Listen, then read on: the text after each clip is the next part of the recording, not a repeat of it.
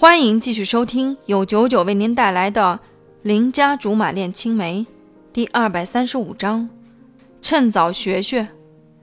貂蝉据理力争，并且都是按公司规章制度来办事，没有任何反驳的理由。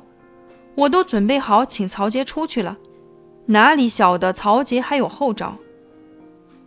我知道公司的章程要紧，但是法理不外乎人情。你要是解雇别人，我没话说，但是风险不行。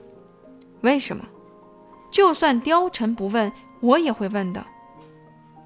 曹杰大概是想好了招财上来的，不慌不忙地说：“风贤的情况和他们不同，他们是按人力资源和正常程序招聘进来的。那么现在老板您当然有解雇他的权利。”但是风贤是当初大老板，也就是您的父亲亲自高薪厚职挖过来的。做错事了，你可以骂，可以罚，但是不能解雇。如果非要解雇，必须要您父亲出具书面文件才行。我想老板您不会忤逆他老人家的吧？这招真厉害啊！居然能想到搬出刁叔叔来压制貂蝉，高，实在是太高了。也就是说，现在他们三个人都有免死金牌。有没有那么邪门？是吗？貂蝉的反问顿时让曹杰没了底气。我也正在思索，忽然知道貂蝉想说什么了。你大概也知道我和我爸的关系怎么样？其实我也不想说的，但是你既然自己找上门来，我没理由不跟你把话说清楚。当年害我们父子俩闹不和的人，好像就是你吧？虽然我妈还在犹豫要不要相信你的话，但是你想骗我，恐怕太不容易吧。貂蝉这人就是这样，你对他好，他必定对你更好。你要是跟他耍花样，他可不是那么好打发的。果然，一句话正中曹杰的要害，非死即伤啊！貂蝉慢悠悠地说：“也正因为你，我开始喜欢违背我爸的意思。”什么孝顺不孝顺的都不是问题，渐渐的就成了习惯。你说一个人的习惯改起来哪有那么简单？我现在还没打算按照我爸的意思做，所以风贤运气太差了，正好做了牺牲品。你说这件事情你有没有责任？难道难道你想把你爸气死吗？曹杰大概也是仗着自己肚子里有块免死金牌。吃定貂蝉，不敢拿他怎么样。蹬鼻子上脸的镜头跟风贤一模一样。貂蝉只是置之一笑。他有医生护士看着，好的很。再说了，你到底知不知道全权代理是什么意思？也不晓得你这几年的大秘书是怎么当的？难道真像人说的是花瓶儿？要是不知道，趁早学学。我怕你的业务水平将来在生产之后会跟不上公司的发展。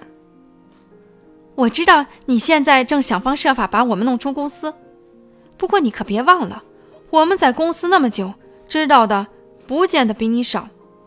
要是你真心不给我们活路，那我也不介意鱼死网破。我还以为曹杰会被貂蝉唬住，可是我真心低估了曹杰的兴风作浪的能力。感情是要抱着我们一起去死呀！别着急，别生气，淡定，淡定。我赶忙冲出来调解，生怕他俩会不顾身份在这里大打出手。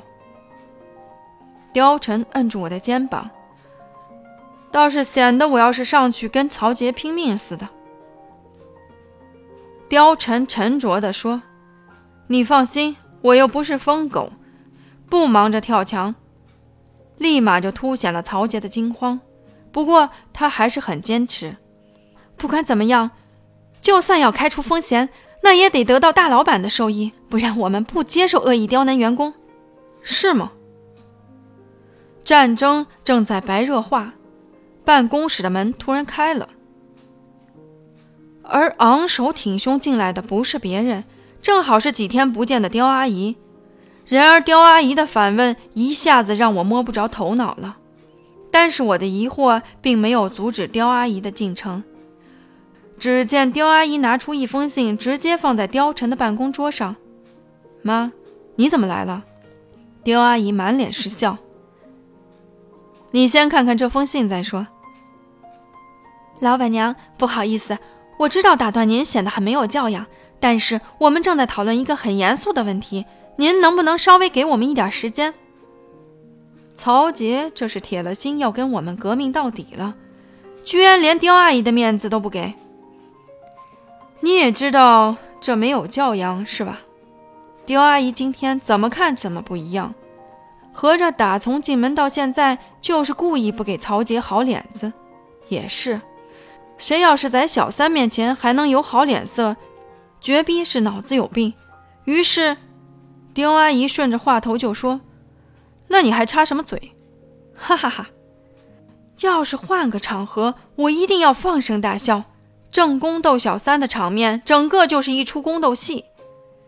要知道我不小吕，要知道我不小吕向来都是各种肥皂、脑残、鸡歪婆妈电视剧的重视观众。今天能免费看，那叫一个兴奋。貂蝉听了刁阿姨的话，看完那封信。就把它交给我，得意洋洋地跟曹杰说：“这里有我爸亲笔签名的解雇信，这回你没话说了吧？”转而又吩咐我说：“现在把解雇信扫描一份，马上发到公司内网上。还有，通知人力资源方面，赶紧着手招聘。设计部可不能总是缺主管。”听了貂蝉的话，我可高兴坏了。当初貂叔叔想叫我接受风贤的工作，我还紧张的要死。毕竟半路出家，现在不用我高升主管，哪里能不放鞭炮庆祝？